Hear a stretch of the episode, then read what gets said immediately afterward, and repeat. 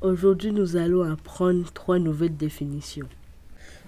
C'est quoi ça encore qu'on va apprendre Calmez-vous, c'est l'air, l'hexagone est négatif. Waouh, c'est trop nul. C'est trop bien.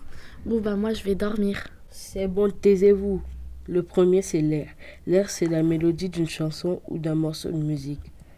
Mais non, mais non, madame, c'est la portion limitée d'une surface. Passons à la deuxième définition qui est négatif. Négatif, c'est une personne qui est le contraire de positif et qui est beaucoup du côté pessimiste. Mais non, toi, négatif, c'est un nombre inférieur à zéro. Mais voilà, attention, hein, je suis pas ta copine. Bon, notez bien que l'hexagone, c'est la forme de la France. Mais non madame, un hexagone c'est un polygone à ses côtés. Bon, sortez, c'est la récréation. Mais non, c'est même pas la récré. Mais tais-toi, elle est folle cette prof, vas-y viens on sort.